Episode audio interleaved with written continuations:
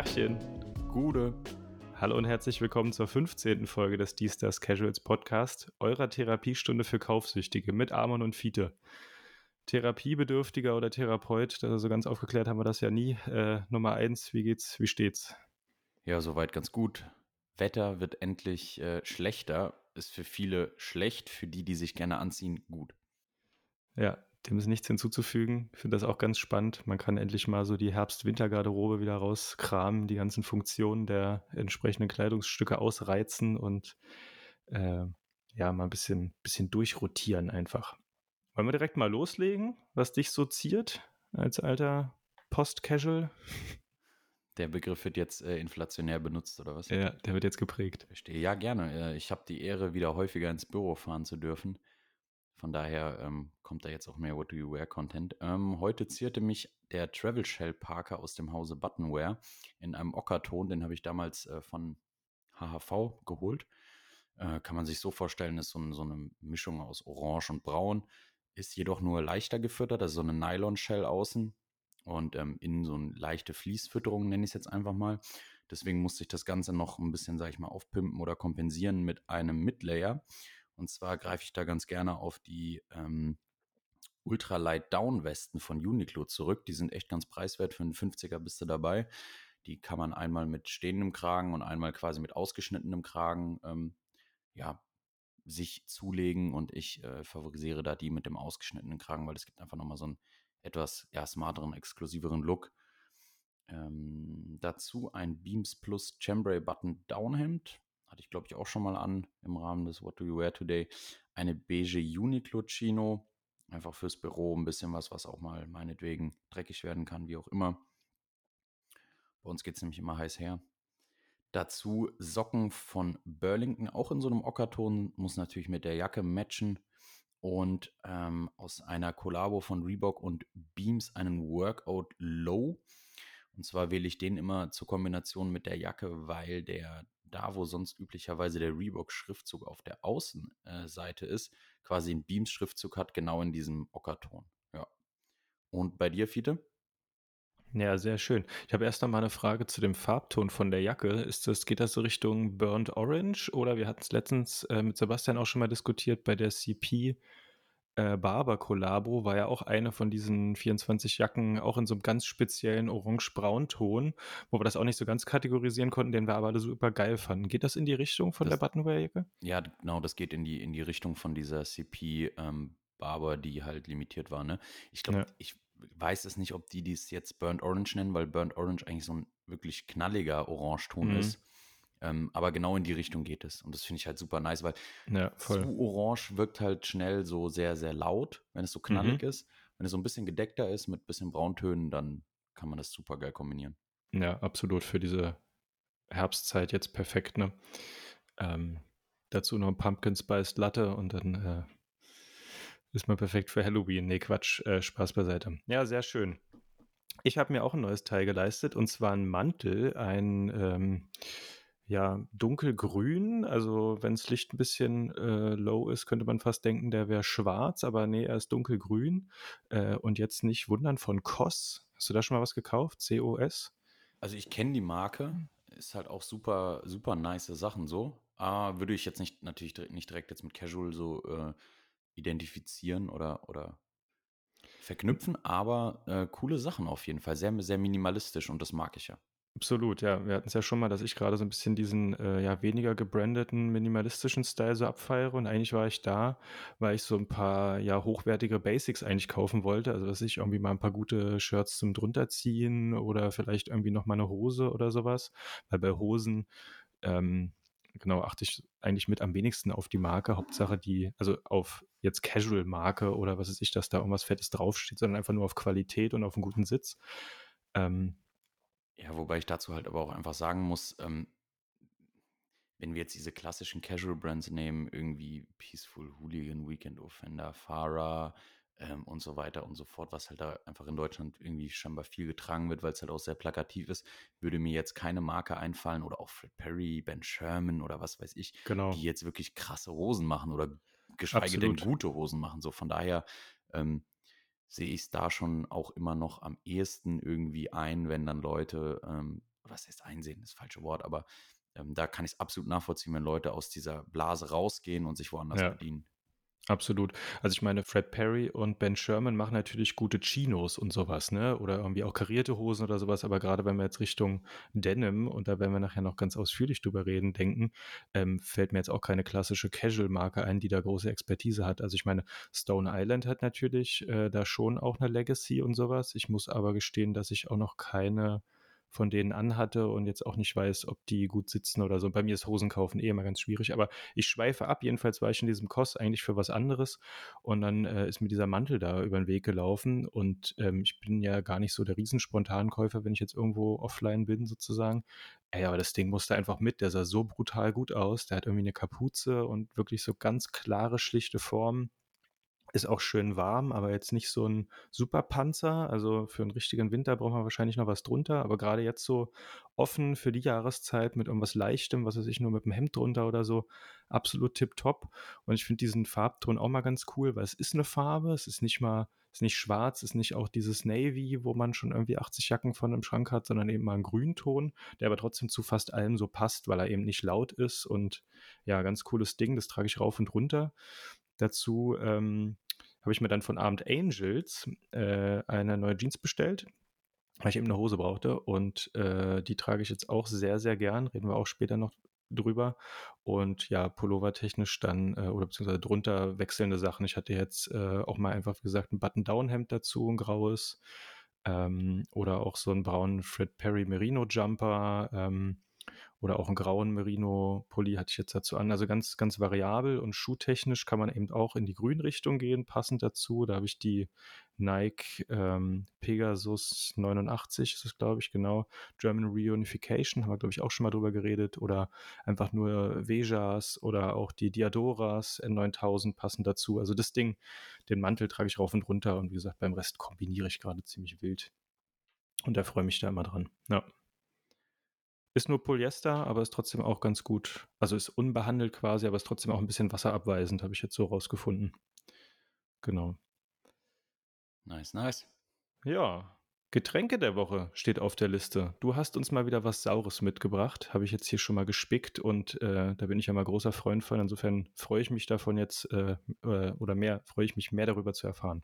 Ja, tatsächlich ist der äh, Release oder wie auch immer der, der Launch, wie man es nennen will, von dem Produkt ähm, bisschen untypisch, weil wir haben Oktober, fast November und äh, ja, da ist, sage ich mal, so ein, so ein Sommerbier wie ein Mango Lime Sauerglam von Glabsbräu halt eigentlich nicht so angebracht. Aber ich war am Wochenende mal wieder im Naiv und ähm, hatte da von meinen äh, lieben Ex-Kollegen, sage ich mal, einen, ja, einen Geschenkgutschein bekommen und den habe ich dort umgesetzt, sagen wir es mal so. Und äh, da gab es nämlich On-Tap und war ganz frisch, hatte nur äh, acht Check-ins auf äh, Untapped und da muss ich natürlich reingehen. Ne? Das ist ein leichtes Weizen mit Mango und Limette gestopft. Hat 5,9 Prozent. Ähm, ABV, wie man jetzt sagen würde. Also Alcohol by Volume, äh, Volumenprozent oder was auch immer. Und er schmeckt wirklich super leicht, trotz der fast 6%, was eigentlich untypisch ist für so ein sauer angehauchtes Bier. Ne? Und äh, hat mir wirklich sehr, sehr geschmeckt. Wenn ihr da irgendwie dra dran kommt, probiert es auf jeden Fall mal aus. Wer da so ein bisschen eher ähm, ja, zur Sektion äh, Craft Beer und Ausprobieren und sowas gehört. Äh, absolute Empfehlung. Ähm, ist halt ein bisschen schwieriger ranzukommen, weil es eine lokale Brauerei hier aus Seligenstadt ist. Aber ja, irgendwo, irgendwann gibt es die sicher auch mal in den entsprechenden Craft Beer Shops. Das klingt sehr lecker. Ähm, ich hatte auch was fruchtig süß-saures und zwar einen Apfel-Birnen-Cider. Jetzt nicht die Hände vom Kopf zusammenschlagen. Es ist eine Delikatesse und zwar von äh, vom Obsthof am Steinberg Schneider. Das ist bei Frankfurt oder in Frankfurt. Sagt dir, sagt dir das was? Nee, sagt mir nichts, aber bei Cider oder Citre, wie auch immer, muss ich tatsächlich immer aufforschen, weil ich war früher ein sehr, sehr großer Fan. Ja, ist auch wirklich was Feines. Also hat nichts so mit dem klassischen Appleboy zu tun, sondern ähm, es ist wirklich eher wie ein Fruchtwein, kann man sich das vorstellen. Und zwar habe ich da den Goldparmäne mit wilde Viehsbirne getrunken, 2020er Jahrgang. Das ist ein sortenreiner Apfelbirnensider. Also Goldparmäne ist dieser Das ist diese Apfelsorte, die da sortenrein verwendet wird und die wilde Viehsbirne eben eine Birnensorte. Und das Ding kommt dann in so einer 0,75, ja, wie so eine Champagnerflasche eigentlich. Äh, kostet auch fast so viel. Ähm, gibt auch einen Online-Shop, deswegen äh, googelt mal Schneider Frankfurt Apfelwein. Wir haben auch noch andere Produkte. Äh, unter anderem eben auch diese Apfelbirnen Cidre, Ciders. Und also ganz was Feines. Du schmeckst richtig wie bei einem guten Wein, so die einzelnen Aromen auf der Zunge. Also du schmeckst bei einem Schluck mal ein bisschen mehr die Birne raus, dann mal wieder den Apfel.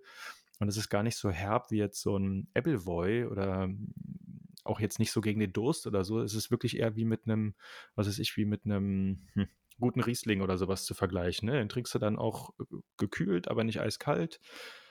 So zum Essen oder so, fantastisch. Hatte ich sehr viel Spaß da mit der Flasche. Also absolute Empfehlung.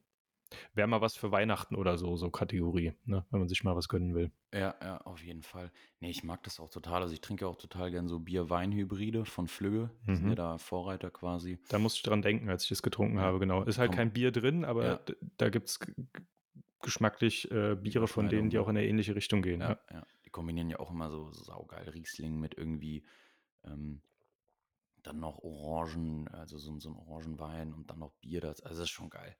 Ja. Das ist schon sehr, sehr geil. Da werde ich auf jeden Fall mal bestellen. Das ist eine sehr, sehr coole Empfehlung, weil ich äh, mag generell so Genusssachen. Ja, irgendwie in letzter genau. Zeit besonders sehr gerne. Ja, absolut. Ja, das ist wie gesagt auch nichts, womit man sich einen hinter ja, die Binde schallert. Das ja, hat ja, auch, ich glaube, ja. ich glaube, das hat auch dreieinhalb Prozent oder sowas. Äh, also ich weiß, also lächerlich, aber oder Ne, oder war es ein bisschen mehr? Ich kann es ja nicht mehr genau sagen, aber es ist unbedeutend. Äh, aber wirklich fantastisch im Geschmack. Ähm, ja, Entdeckung der Woche. Neben all der Kulinarik und äh, modischen Neuentdeckungen oder Neurauskramungen hast du uns bestimmt noch was anderes Spannendes mitgebracht. Es ist jetzt quasi für mich keine äh, wirkliche Entdeckung der Woche jetzt unbedingt, weil ich die Marke schon eigentlich seit dem ähm, Start äh, verfolge. Und zwar ist das H Scotland. Das ist eine Marke, die im Oktober 2016 gegründet wurde, und zwar von Darren und Jessica Seymour. Und ähm, Darren Seymour war äh, vorher eben im Einzelhandel tätig bei Attic Clothing und Kafka Mercantile, wem das was sagt. Also Kafka ist schon ein legendärer Shop, muss man mal wirklich sagen. Gerade was Post-Casual, äh, Contemporary Fashion und Workwear angeht. Äh, ist natürlich jetzt nicht für jeden was, aber ist, die haben einfach einen Legendenstatus so, ne? Und ähm, die Marke ist super cool, tolle Schnitte, alles made in Scotland. Also äh, ist nicht nur ein Label, da geht es wirklich um die Materialbeschaffung, die wird lokal in, äh, in Großbritannien ähm, durchgeführt, genauso wie die Produktion, die Erstellung der Samples und so weiter und so fort. Ist wie gesagt eine kleine Brand, damit kann man sich auf jeden Fall, wenn man da mal ein bisschen was, sage ich mal, auf Tasche hat, ne, gerne mal da einkaufen und ähm, dann hat man ein bisschen exklusiveres Stück, was man halt auch einfach nicht so oft sieht. Und ähm, am allergeilsten, also die haben auch Hemden, die haben Accessoires, Overshirts, BDU-Jacken, äh, super geile Sachen, aber am allergeilsten ist der M.B Parker. Der ist jetzt neu rausgekommen, beziehungsweise ähm, samplet der den schon sehr, sehr lange. Seit über zwei Jahren stehe ich mit ihm zu der Jacke in Kontakt und äh, jetzt kommt sie bald endlich und ist äh, produktionsreif. Und das ist ein, eine super geile Jacke. Und ich finde den, find den Output, den äh, die beiden da, also es ist ein, ein Ehepaar, beziehungsweise ein, ein Paar, genau, ähm, da raushauen, super, super geil. Äh, cleane Looks, tolle Qualität. Man tut auch was äh, ein bisschen für die Umwelt, ähm, weil die Sachen einfach super lange halten und qualitativ auf einem ganz anderen Niveau sind, ja. Ja, stark. Geht also ich habe es parallel mal offen, geht äh, vom Schnitt her so ein bisschen Richtung auch Hawkwood Mercantile, kann das sein? Also diese Workwear-Inspiration, viele Taschen, jetzt bei den Overshirts und Jacken äh, eher so lässige Schnitte, bei den, bei den Hosen alles etwas weiter. Siehst du das auch so? Ja, auf jeden Fall. Also hat beides nochmal so ein bisschen so einen anderen Touch, weil ähm, äh, Richard, also der Gründer und Eigentümer, wie auch immer, von Hawkwood Mercantile, eben äh, mehr so auf Military Clothing und so geht. Da holt er sich viel Inspiration. Da siehst du ja an diesen, ähm, an diesen Kaguls oder Smogs, wie man es auch immer nennen will, in diesen Anoraks, die sind meistens irgendwie aus dem Ersten Weltkrieg oder aus irgendeinem äh, Archiv von äh, Military Wear. Von daher, aber ja, doch, also ich würde es jetzt nicht unbedingt direkt in eine Kategorie pressen, aber was kann man auf dieser Welt schon in eine Kategorie pressen, ne? Ja, sehr cool.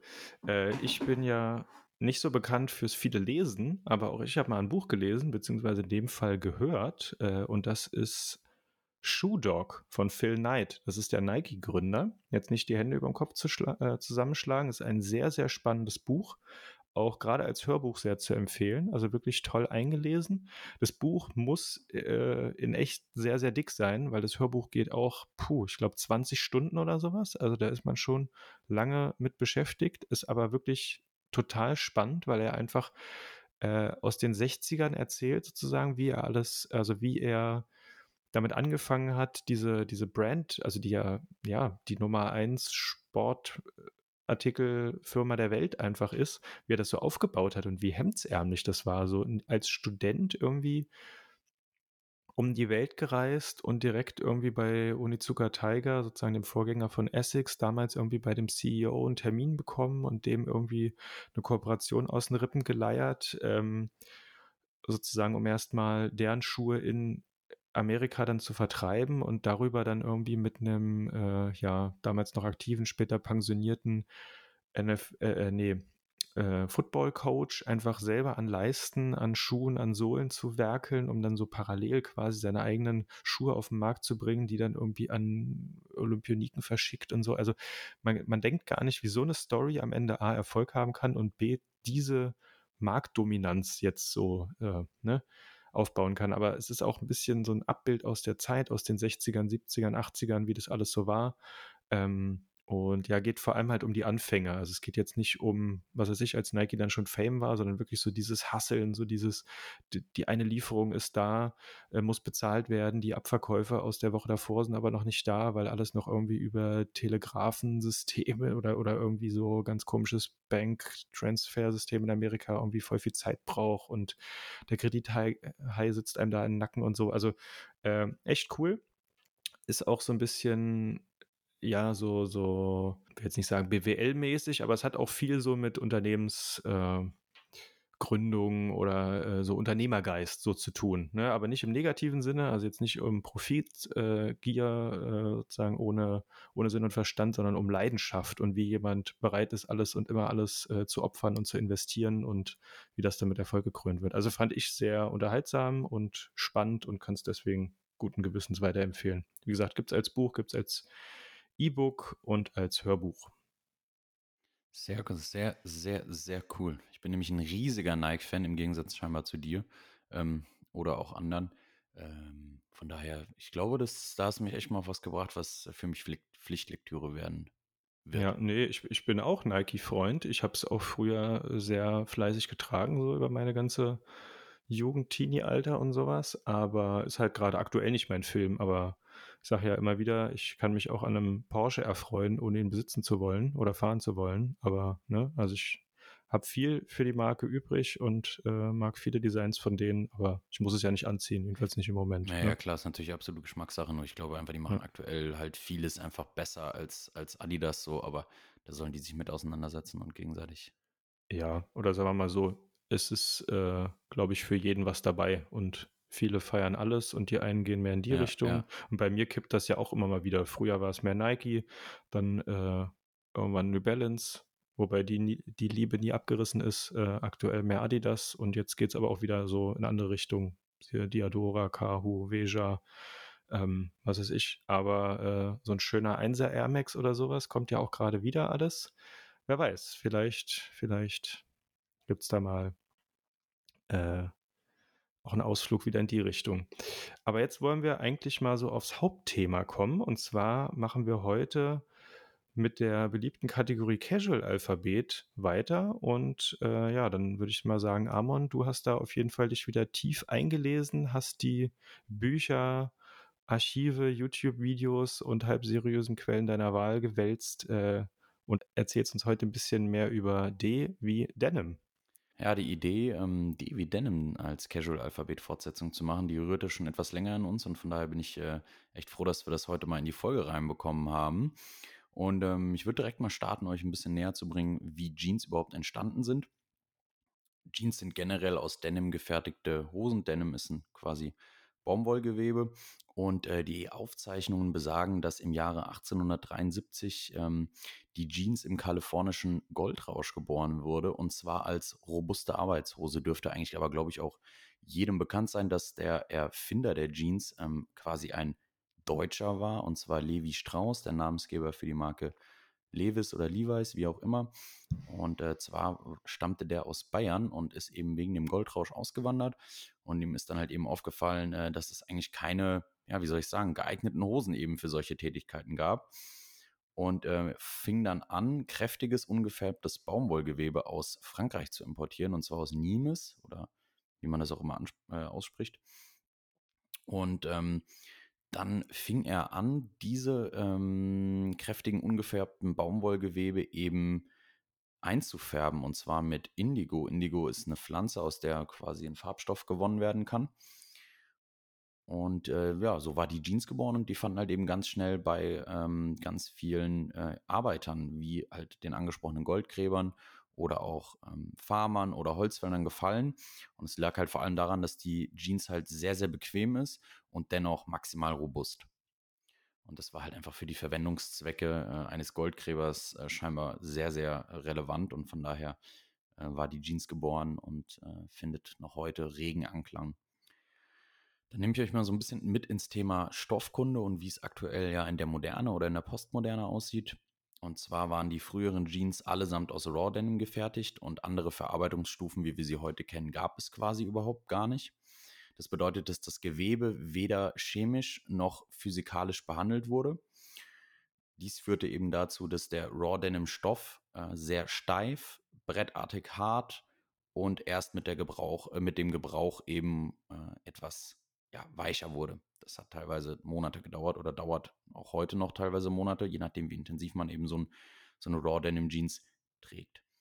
Ähm, darüber hinaus beinhalten eben die Raw Denim Stoffe den gesamten Indigo-Farbstoff, der ihm irgendwann mal zugeführt wurde. Das heißt, es wurde keine ähm, Wäschung oder keine Waschung durchgeführt, wohingegen die meisten Jeans aktuell, ähm, gerade durch Fast Fashion und einfach äh, auch Bequemlichkeit der Kunden, äh, so hergestellt werden, dass sie eben einen möglichst eingetragenen Look nachahmen und dafür werden sie halt äh, teilweise aufgerissen, ähm, mit äh, verschiedenen Waschprozessen behandelt und ähm, das hat halt dann eben einen Einfluss auf den Griff, die Optik und die Dehnbarkeit, Stichwort Stretch des äh, Gewebes. Ja. Und hierbei ist halt eben mal mehr, mal weniger Chemie im Spiel und deswegen kann man jetzt, sage ich mal, auch so ja, pauschal sagen, dass eine Raw Denim Jeans im Normalfall nachhaltiger ist als eine ähm, bereits behandelte Jeans, weil eben hier sehr viel Wasser zum einen verbraucht als auch verschmutzt wird, was halt einfach nicht mehr so, ähm, wie soll ich sagen, ja, verwendbar ist. Da gibt es zwar auch bei vielen ähm, Herstellern, die eben äh, bereits gewaschene Jeans anbieten, äh, viele Konzepte, auch aus Kostengründen, um eben das Ganze nachhaltiger zu, zu gestalten. Um, zum Beispiel gibt es da die Möglichkeit, in so Auffangbecken das Wasser, was äh, zur Waschung eben benutzt wurde, halt wieder zu ja, filtern beziehungsweise wieder reinzumachen, um es dann wieder verwenden zu können. Ja. Und ähm, ja, Raw Denim war lange Zeit eben auch äh, verschwunden, so ein bisschen aus dem Fokus ähm, der, der Mode, aber es erlebt aktuell eine absolute ähm, Renaissance, weil sie sich halt eben nach, je nach Gebrauch, Statur, Alltag und so weiter und so fort individuell abnutzen. Und das ist halt für viele ja sehr vorteilhaft oder sehr lukrativ, weil man ja irgendwie schon noch so ein Stück weit, wenn man so ein bisschen fashion-affiner, modeaffiner Mensch ist, halt so einzigartig sein will und ein bisschen was damit ausdrücken will, ne? Ähm, sobald der Raw Denim Stoff einmal gewaschen wird, wird der Look, der bis dahin eben durchs Tragen erreicht wurde, fixiert. Das heißt, wenn man jetzt beispielsweise ähm, eine Raw Denim Jeans kauft und sie direkt wäscht, dann breakt die nicht mehr ein, sagt man so. Ne? Also das heißt, sie ähm, erhält durchs Tragen keine ähm, Veränderungen mehr. Dazu kommen wir aber später nochmal genauer. Dann würde ich gerade direkt auch mal weiter übergehen zum Punkt, äh, weil sich das gerade thematisch ganz gut anbietet, wie man überhaupt eine Raw Denim Jeans einträgt. Und zwar wird im Normalfall Mindesttragedauer von sechs Monaten bis zur ersten Waschung empfohlen. Ähm, das kann man aber variabel an den eigenen Geschmack anpassen. Ähm, ich zum Beispiel, oder wir haben auch schon häufiger mal drüber diskutiert, der Fito und ich, dass wir beide eigentlich auch den Raw Denim Look, so wie er kommt, also unbehandelt, nur mit äh, Indigo-Farbstoff äh, quasi ja gefärbt, eigentlich auch ganz nice finden, weil es halt einfach ein sehr, sehr cleaner Look auch ist, ne? Und ähm, somit verhindert man dann halt eben auch, wenn man zum Beispiel gerne helle Schuhe trägt oder gerne helle Hemden trägt oder helle Jacken trägt, ähm, dass halt eben Denim Bleed, also Ausbluten der Jeans quasi, ähm, was teilweise schon für ja, sehr ärgerliche Situationen äh, gesorgt hat bei dem einen oder anderen, bei mir auch selbst. Also wenn man sich so ein schönes weißes Paar Schuhe holt, so glaube ich, will jeder einfach nur, dass die Schuhe, solange es geht, so sauber wie möglich bleiben. Und äh, ja, da sehen diese Denim Bleed Stains halt nicht so nice aus. Ja, auf jeden Fall. Also ich habe das auch noch nie durchgehalten, die sechs Monate nicht zu waschen. Im Gegenteil, man kann sie halt auch direkt bevor man sie trägt, ein, zweimal waschen. Dann kann man dieses Denim Bleed eben verhindern. Aber man hat halt diesen Alterungsprozess, äh, beziehungsweise diesen, diesen, ähm, diesen Prozess, dass die Hose sich sozusagen äh, an den Stellen, wo man sie besonders benutzt, dann eben auch äh, ja, sozusagen durch, durch Abnutzung äh, zeigt, was ja viele wollen, diesen Alterungsprozess eben so ein bisschen ausgehebelt. Ne? Also eigentlich sagt man sechs Monate nicht waschen und dann waschen und dann kommen eben auch die, die Marks und die, die, die Waschungseffekte sozusagen zum Tragen. Aber ähm, ja, wie gesagt, ich stehe eigentlich auch eher auf diesen intakten Clean Look. Insofern mache ich es genau andersrum und ich habe auch keinen Bock auf mein teuren Schuhen oder ich habe mir schon irgendwelche 997er für 200 Euro dann oben an der Zunge, weil die auch so ein bisschen länger ist, äh, was weiß ich, dann eben mit so Denim Bleed versaut und das kriegt man, also ich habe es zumindest nicht rausbekommen. Äh, manche mögen das sehr schwer wieder rausbekommen, aber naja, in jedem Fall ist ärgerlich. Insofern ja, äh, ganz wichtig noch ganz, äh, Ergänzung beim Waschen immer auf links drehen. Ne? Ich weiß nicht, ob du das noch sagen wolltest, aber das ist ganz, ganz wichtig. Immer links drehen. Und äh, falls man sich jetzt fragt, wie man überhaupt sechs Monate ohne Waschen auskommen kann, ich habe das ja schon mal gesagt, äh, Tiefkühler ist the shit, weil das tötet alles, was stinkt. Ähm, ne? Solange die Hose nicht offensichtlich dreckig, matschig ist oder sowas, wenn die einfach nur ein bisschen müffelt, kann die mal zwei, drei Tage in einer äh, verschlossene Plastiktüte in Tiefkühler, dann stinkt die auch nicht mehr. Ähm, also das geht schon, ne? Aber ja. Oder halt äh, einfach generell mal zum Lüften über Nacht raushängen in einer, in einer, in einer trockenen Nacht oder so. Und hm, zum Thema Waschen wollte ich noch ergänzen, dass das kann man so tun. Also wenn man sie in der Waschmaschine wäscht, dann auf jeden Fall auf links drehen. Aber ähm, wer wirklich absolut auf Nummer sicher gehen will, dass sie nicht zu sehr einläuft, sollte äh, die einsoaken lassen, also sich zum Beispiel in die Badewanne legen und äh, sich behutsam in eine Seifenlauge legen, weil dann äh, sie, kann die halt eben nicht so sehr stark einschrumpfen, weil generell sagt man auch, gerade bei äh, hochpreisigen Raw Denim Jeans sollte man ruhig eine Nummer größer kaufen, weil die noch ein bisschen eingeht. Mhm. Am Bund dann oder sowohl auch bei der, der Länge als auch in der Breite. Ah, okay, ja. Viele hochpreisige oder viele Raw Denims kommen ja zum Beispiel auch nur in ein oder zwei Längen, ne? weil so, sowieso davon ausgegangen wird, dass die eben auf Länge gekürzt werden. Ne? Also nicht wundern. Ja. Bei Bund kann man natürlich nicht so viel machen, kann man auch alles, aber wenn mal eine Hose ein bisschen zu lang kommt, ist das kein Problem. Ne? Entweder krempelt ihr es hoch, Thema Pinroll oder Loose Cuff oder einfach nur umkrempeln oder unten aufstupen lassen, wie ihr Bock habt, oder ihr lasst sie euch halt mal gescheit auf Länge kürzen, aber davon wird es ein bisschen ausgegangen. Ja, absolut. Also da sind äh, keine Grenzen gesetzt. Äh, Thema, was auch sehr, sehr äh, akut ist oder immer akuter wird, ist das sogenannte oder der sogenannte Salvage. Ähm, wenn wir von Salvage sprechen, dann meinen wir eine, äh, diese ganz schmale Webkante, die an den seitlichen Enden einer Denim-Stoffbahn äh, quasi entlangläuft oder eben diese seitlichen Enden bildet. Und äh, diese entsteht eben, wenn der Schussfaden am Ende des Bandes nicht abgeschnitten wird, sondern eben erneut zurückläuft. Und so wird eine feste abschließende Kante äh, gebildet. Und diese schützt eben den Denimstoff vor dem Ausfransen und sieht darüber hinaus halt auch einfach noch mega cool aus. Äh, man kann damit richtig coole Akzente setzen. Ich denke da jetzt gerade an äh, Red Salvage oder auch Rainbow Salvage. Die sind wirklich super cool, um den Outfit nochmal den allerletzten Schliff zu verpassen. Wer es etwas cleaner mag, da gibt es auch White Salvage oder auch Black Salvage. Ähm, also da sind wirklich dem äh, Träger keine Grenzen gesetzt oder dem Hersteller, sagen wir es mal so, keine Grenzen gesetzt. Aber da gibt es so viel Auswahl, dass man das super gut in seine ähm, Outfits äh, integrieren kann. Ja, gerade bei Ähm, Sneakerheads ist es natürlich auch nochmal so ein Blickfang. Ne? Ja, also wenn man da absolut, wirklich absolut. irgendwie Pinroll krempelt oder so und dann hat man da so eine schöne Salvage. Ähm, ich sag mal so, wer jetzt nur auf Schuhe guckt, okay, der guckt nur auf Schuhe, aber eigentlich guckt man ja auch auf Socken und auch auf die Hose und sowas. Ne? Und das rundet das Bild schon ab, finde ich. Ist schon, ist schon nice to have. Ja, ich erinnere mich an eine Raw Denim Jeans von Levi's aus der Commuter-Kollektion müsste das gewesen sein. Das war so eine Kollektion für ähm, Menschen, die im urbanen Umfeld Rad fahren. Und da gab es eine äh, reflektierende ähm, Salvage. Ist ja auch wild. Ja, weil halt man fährt, man, man krempelt beim Fahrradfahren ja im Normalfall, gerade jetzt bei Rennrädern oder so, wo es kein Schutzblech zur Kette gibt, im Normalfall halt die Hose hoch an der Seite, wo halt die Kette angebracht ist, um halt zu verhindern, dass die Hose halt eingezogen wird oder zerstört wird, wie auch immer. Und ähm, durch diese reflektierende, halt so ein bisschen so diesen Sicherheitsaspekt äh, und so, dass man halt beim Fahrradfahren dann, wenn man vom Auto angestrahlt wird, halt reflektiert. Das war auf jeden Fall auch ein sehr, sehr cooles Konzept. Ähm, wichtig bei Salvage, was die Qualität angeht, ist, dass sie von äh, mehreren Faktoren halt eben abhängt. Zum einen logischerweise von dem ausgehenden äh, Rohmaterial, was von absoluter ähm, höchster Qualität sein muss.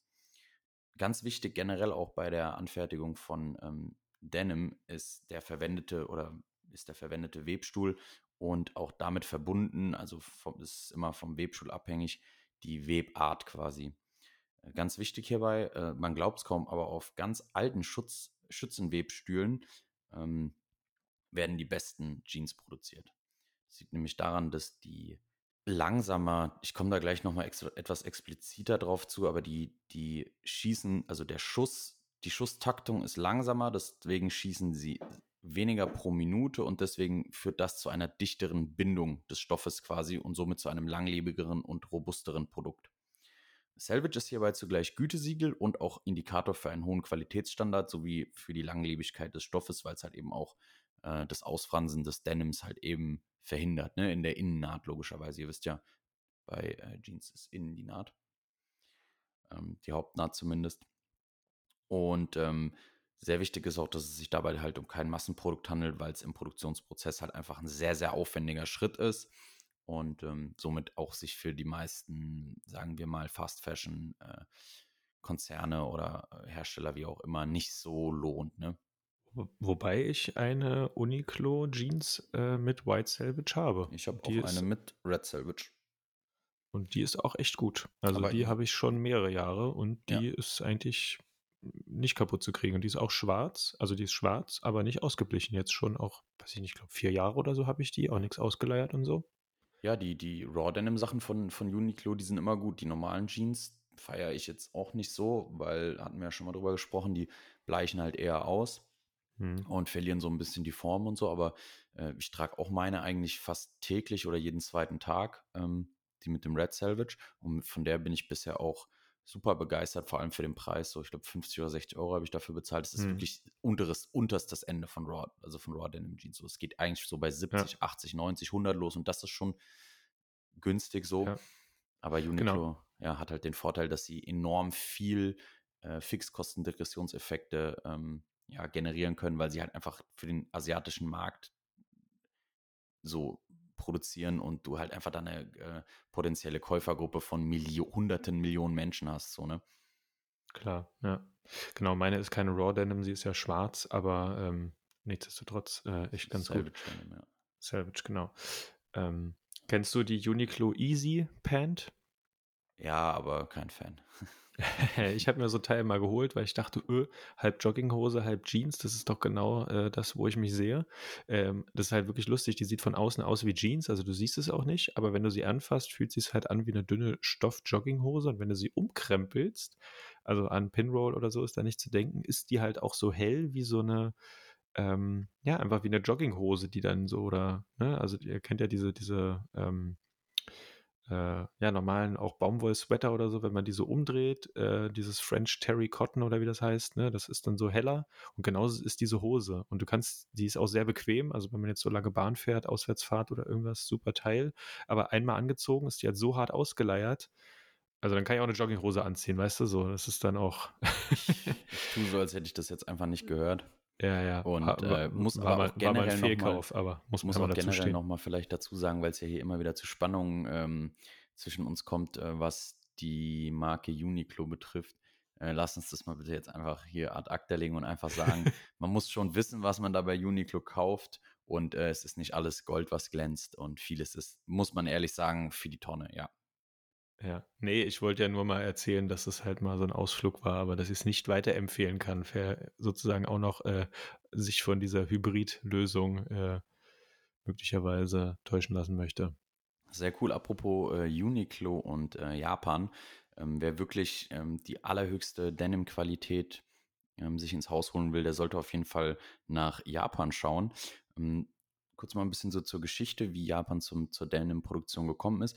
Die haben wirklich erst sehr, sehr spät damit angefangen, Denim zu äh, weben, aber in kürzester Zeit äh, ist halt einfach perfektioniert und auf die absolute qualitative ähm, Spitze getrieben und äh, halten halt eben seit langem an dieser manufakturellen Fertigung fest, weswegen die, wie ich eben schon mal erwähnt habe, ähm, halt auch diese ganz alten ähm, Schützenwebstühle äh, verwenden, weil die halt eben eine sehr hohe Konstanz und Präzision beim Weben gewährleisten, wohingegen neuere Webstühle dies eben ähm, nicht tun, weil die einfach aus Kostengründen und äh, ja, wie soll ich sagen, Konstruktionsgründen einfach schneller schießen und somit ähm, ja, das Ganze nicht so ganz so äh, robust und äh, präzise durchführen. Und ähm, die Japaner pflegen quasi das Credo, dass beim Weben des Denims keine Kosten und Mühen gescheut werden äh, dürfen. Und ähm, jeder Produktionsschritt eben in, in der japanischen Denim-Produktion ist halt von absoluter Detailversessenheit und Expertise gekrönt. Und ja, falls es den einen oder anderen interessieren sollte, ähm, mache ich nochmal einen kleinen Exkurs in die Richtung äh, Webmaschine bzw. Webstuhl. Also generell ist eben ein Webstuhl oder eine Webmaschine eine Maschine, auf der mehrere Fadensysteme rechtwinklig miteinander verkreuzt sind und dabei über und untereinander verlaufen, sodass ein Gewebe entsteht. Viele, ähm, ja, viele Stoffe oder Gewebearten werden auf Webstühlen gewebt, wie der Name schon sagt. Und ähm, diese Fadensysteme werden als Kette und eben Schuss bezeichnet. Und diese Schützenwebmaschine gehören zu den Einphasenwebmaschinen. Es gibt Einphasen- und Mehrphasenwebmaschinen. Einphasenwebmaschinen, ähm, bei diesen wird ein einziger Schuss in einer einzigen Phase des Arbeitszyklus der Maschine über die volle Breite dieser Kette eben äh, eingetragen, wohingegen bei den Mehrphasenwebmaschinen mehrere Schussfäden ähm, gleichzeitig eingetragen werden. Und ähm, das führt dann halt eben zu unterschiedlichen Ergebnissen, nur einfach mal der Vollständigkeit halber. Und äh, bei einer Schützenwebmaschine, also die, die größtenteils in Japan oder fast ausschließlich in Japan zum Einsatz kommen bei der Denim-Produktion, wird eben bei jeder Maschinenumdrehung ein Schütze durch das Webfach geschossen. Und im Schützen ist dann eine sogenannte Garnspule eingesetzt, von der das äh, Schussgarn abgewickelt wird. Und wie ich bereits eben schon erwähnt habe, gibt es bei diesem System eben äh, roundabout dann 400 äh, Schuss in der Minute ähm, ab, beziehungsweise 400 Meter Schuss in der Minute können verwebt werden. Und das ist halt äh, in Relation ziemlich wenig und dadurch entsteht eben diese robuste, festmaschige und ähm, stabile äh, Gewebeart. Ja, vielen Dank. Äh, Kategorie haben wir wieder mal was gelernt. Äh, apropos Langlebigkeit und Reißen und sowas. Viele sagen ja auch, dass ihre Jeans, was weiß ich, irgendwie dass dann hinten sich das Portemonnaie durchscheuert, dass die im Schritt reißen oder sowas. Damit habe ich überhaupt gar keine Probleme. Also ich kann dir nicht sagen, wann mir schon mal eine Jeans irgendwie durchgescheuert oder gerissen ist. Also eher ist sie nicht mehr modisch mein Geschmack oder es gibt, äh, was weiß ich, sozusagen dass diese Waschung dann irgendwann bei dem Raw Denim mir zu doll ist. Bei mir scheuert sich nämlich üblicherweise immer so das Handy durch. Also nicht, dass es sich wirklich durchscheuert, sondern man sieht dann ja. so einen Abdruck. Äh, und das gefällt mir irgendwann nicht mehr. Oder was weiß ich, sie ist einfach so ausgeblichen, dass sie irgendwie schmuddelig aussieht. Aber dass irgendwas komplett reißt oder, also damit habe ich überhaupt kein Thema. Hast du das? Ja, mir ist das auch mal passiert. Ich weiß nicht mal, wie es passiert ist. Das war eine Levi's Made and Crafted. Das ist eine etwas sehr hochpreisigere Inline von äh, Levi's. Hattest du, glaube ich, beim ersten What Do You Wear Today? Ja. Hast du die angehabt? Und äh, die ist mir irgendwann letztens einfach, also ich wollte sie anziehen und dann denke ich mir, hä, was zieht's denn hier so? Da war da einfach ein Loch drin.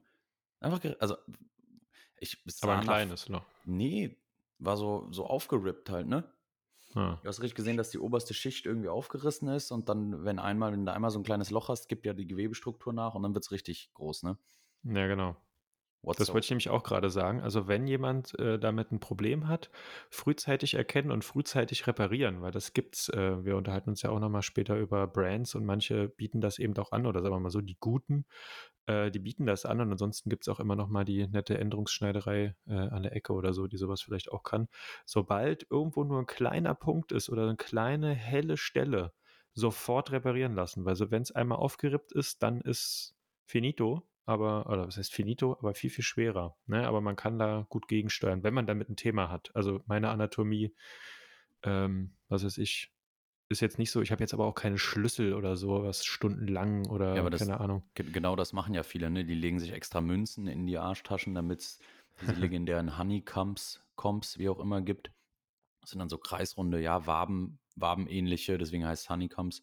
Ähm, Abnutzungserscheinung. Sieht cool aus, aber ja, ich bin auch, muss ich dir ehrlich sagen, eher Fan von diesem cleaneren Raw Denim Look.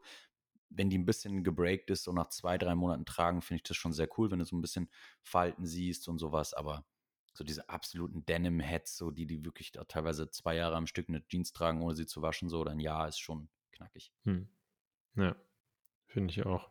Thema Marken. Ähm, ja, da wollten wir euch auch noch ein paar vorstellen. Da würde ich dem Fiete gerne einfach mal den ähm, ja, Vortritt, will ich mal sagen, äh, lassen. Was hast du denn so für Marken im, im Fokus oder an welche denkst du jetzt ad hoc, wenn äh, wir von Raw Denim sprechen?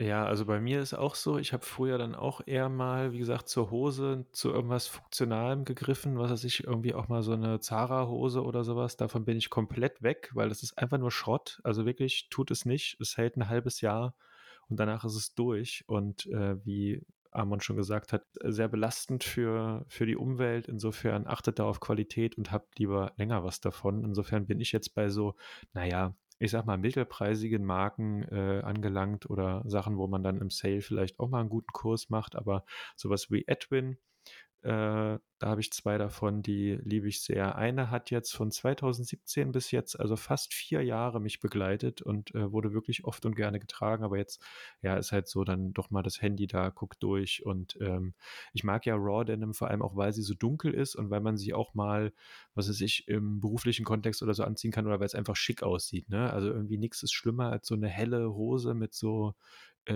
weißen Waschungen irgendwie überall das sieht irgendwie, ja, keine Ahnung, das, das, das sieht irgendwie sportlich aus, aber gerade so diese dunkleren Raw Denims, die sehen ja eigentlich total schick und clean aus und sind zu einem kombinierbar. Und das liebe ich da dran.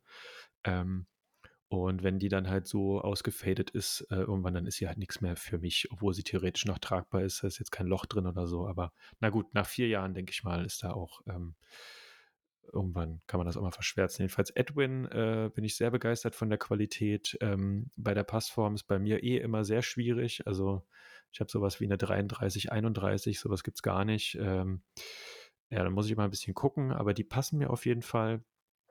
Ähm, ansonsten habe ich noch Mavi, M-A-V-I. Haben, glaube ich, gar nicht so viele auf dem Schirm, ist auch gar nicht so teuer, habe ich aber auch sehr gute Erfahrungen mitgemacht, sehr langlebig, ähm, auch sehr gute Materialzusammensetzung, also sehr, also das ist keine Raw Denim, das ist einfach quasi eine Jeans. Ich glaube, da ist sogar auch ein Prozent Elastan dabei.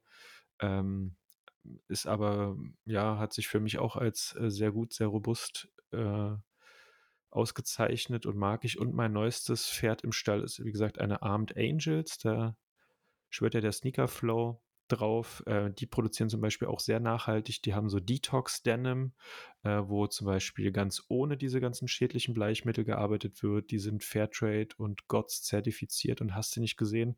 Die kosten halt auch über 100 Euro, aber ich sag mal so, allein für den Nachhaltigkeitsaspekt sollte einem das, das wert sein.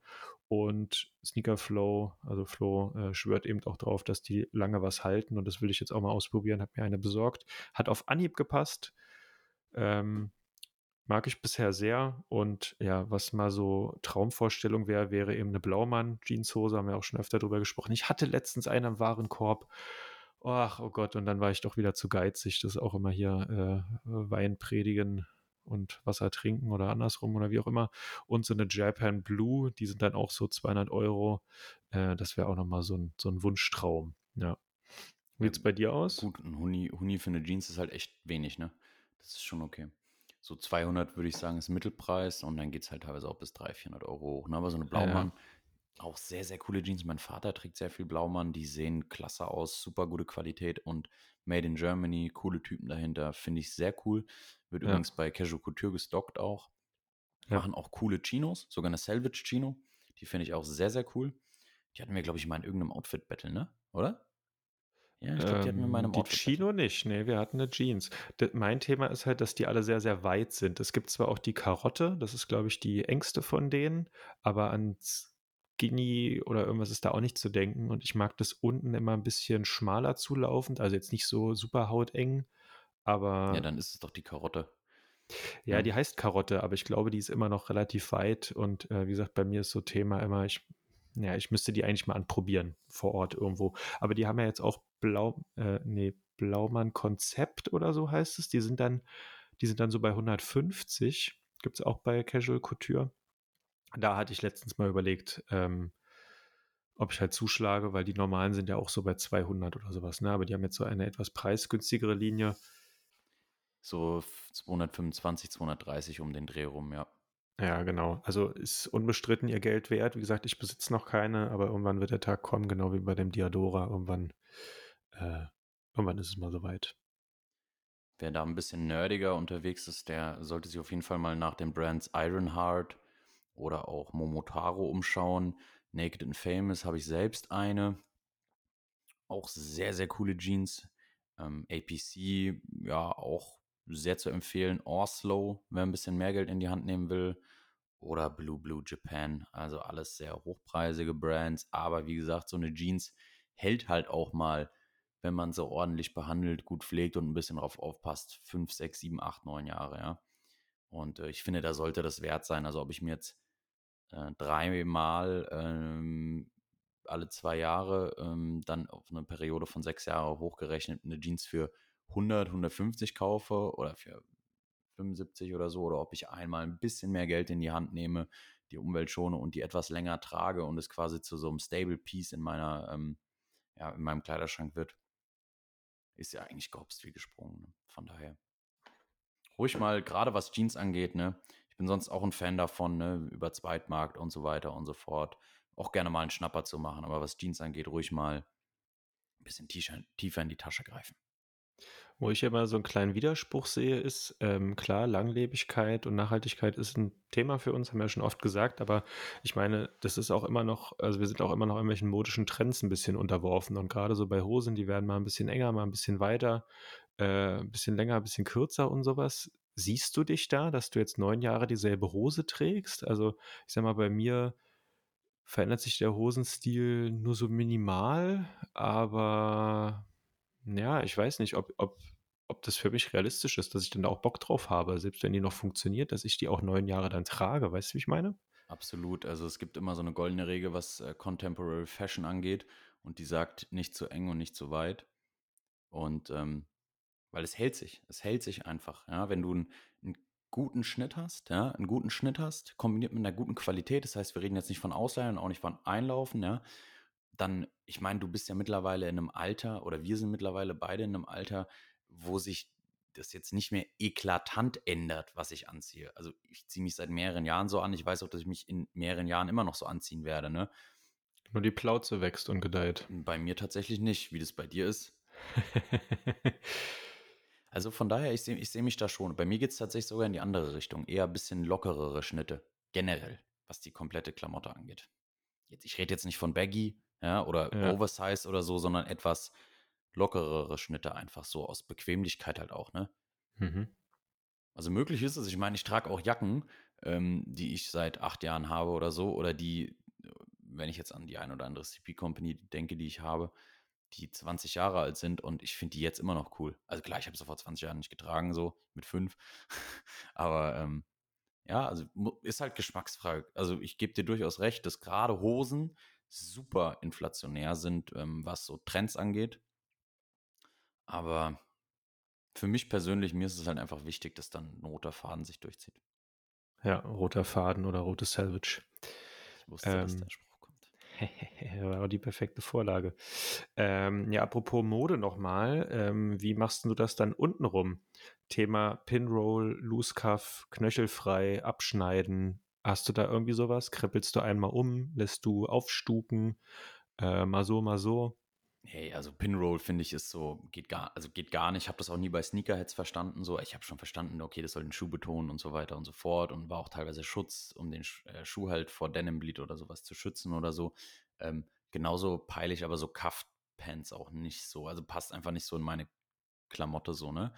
Hm, ich krempel die einfach nur einmal um. Dass man den Selvage sieht. Ich finde es auch ein coolerer Look, ganz ehrlich, aber das ist ja Geschmackssache. Ja. Ja, ich krempel eigentlich fast immer um, halt aus dem Thema heraus, dass ich eigentlich für die 32 fast ein bisschen zu klein bin, also Hosenlänge 32. Ähm, deswegen krempel ich meistens einmal um, einfach damit es ein bisschen besser aussieht. Ich mache aber tatsächlich auch immer noch häufig Pinroll. Ich mag das tatsächlich einfach, dass das unten ein bisschen enger sitzt. Ähm, jetzt nicht so super, dass das irgendwie, also dass, dass, dass da am Ende noch die Knöchel frei sind oder sowas. Ähm, das jetzt nicht. Ähm, und auch immer mit langen Socken. Äh, also das mag ich überhaupt nicht. Knöchelfrei äh, können ja die Leute tragen. Mein Film ist es überhaupt nicht. Ich finde, da gehört ein Socken drunter und ich finde, wenn man eine lange Hose anhat, auch keine Sneakersocken. Ähm, wie gesagt, für mich gehört da eine gute Socke, die dann auch zum Outfit oder zum Schuh oder ja, also zum Outfit passt.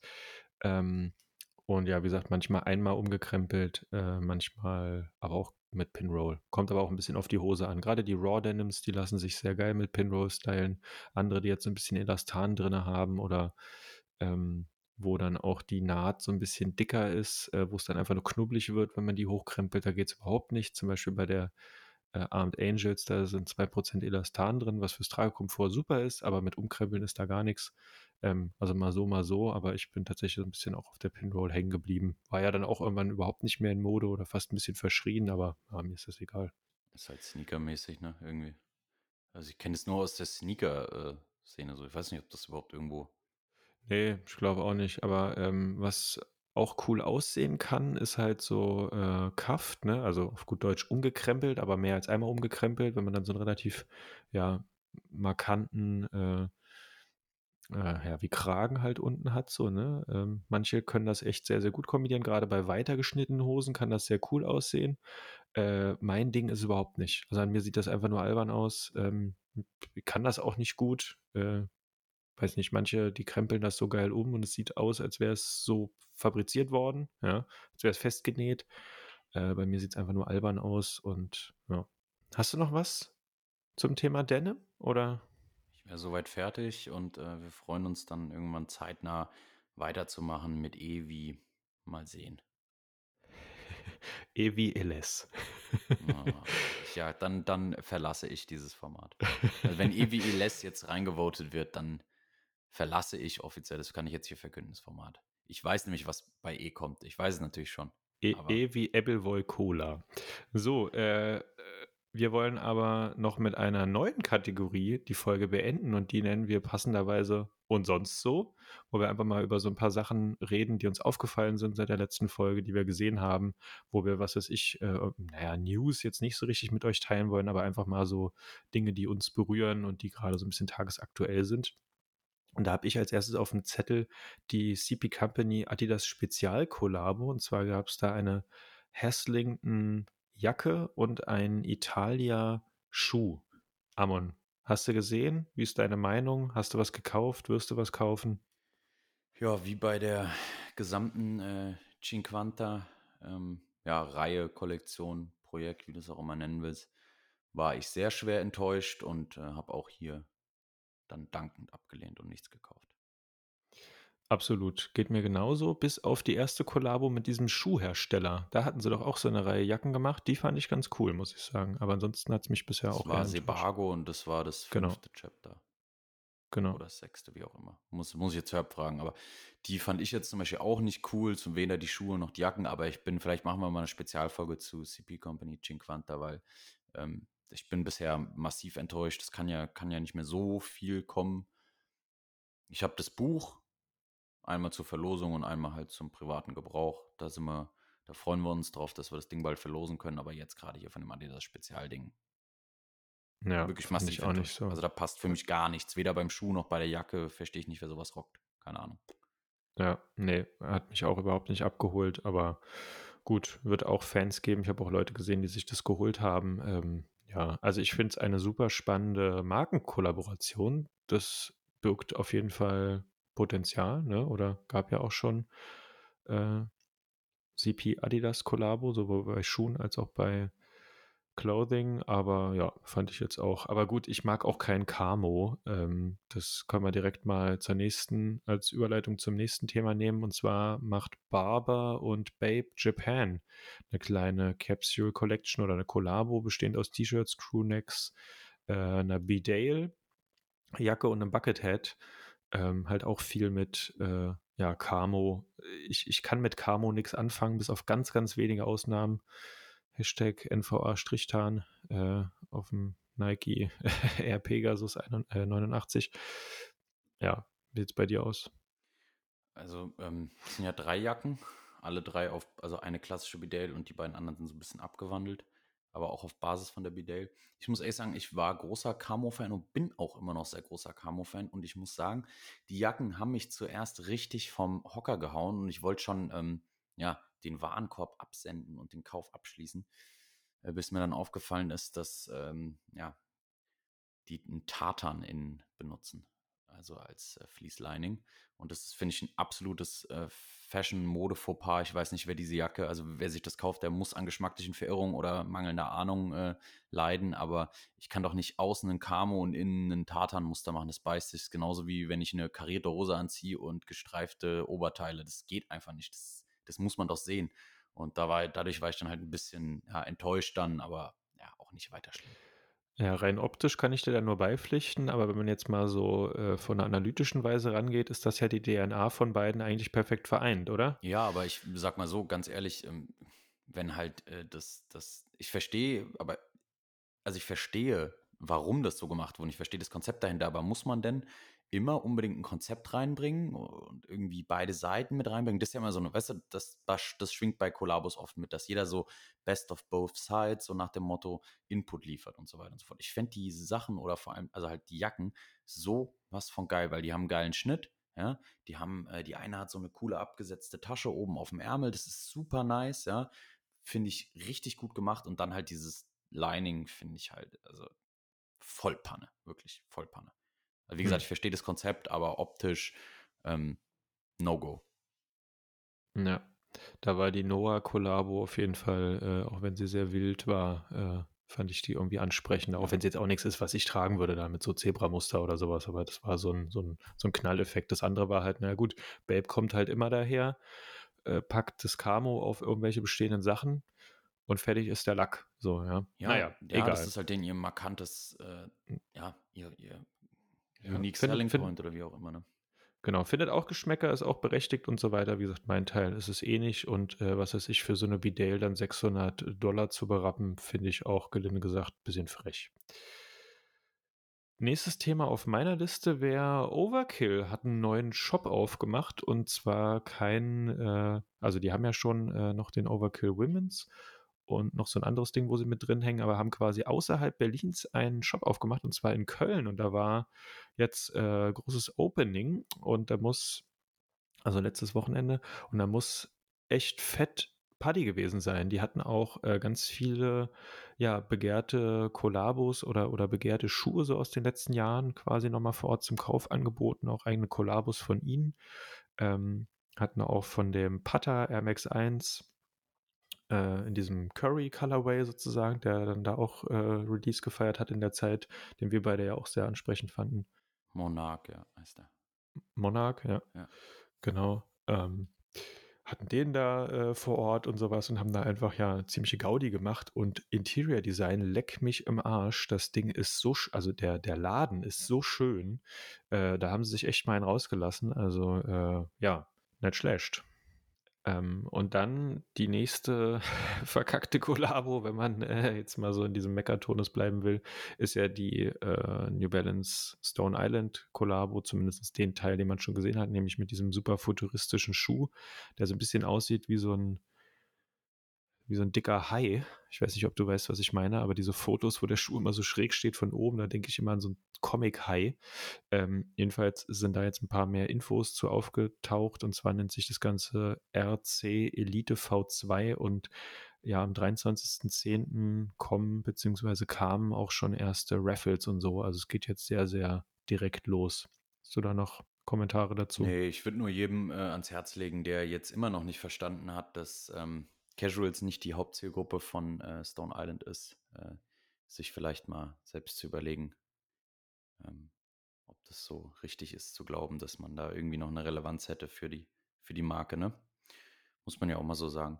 Weil, also ich fand diesen Aufschrei von vielen, das äh, so nach dem Motto, oh, der Schuh, was ist das für ein Schuh und so weiter und so fort, das passt uns nicht, fand ich halt wieder so bezeichnend, so ein bisschen so auch für diese Community, weil ähm, es wurde geteasert, äh, was Sache ist. Es, man konnte es eigentlich ziemlich ja, simpel auch in diesem, wie soll ich sagen, in dieser Ankündigung, die Stone Island und New Balance zusammen gemacht haben, eigentlich auch gut rauslesen, dass es eben ähm, von dem Tokyo Design Studio auch viel Input geben wird und es ist halt ein sehr, sehr futuristisches Design Studio, die machen halt 100 Designs und davon kommt vielleicht einer abgewandelt auf den Markt irgendwann mal, so dass der Marktreife erlangt. Da geht es um was ganz anderes, als um marktreife Schuhe zu releasen, sondern um ähm, Prozesse, Designs und so weiter und so fort zu hinterfragen und zu entwickeln.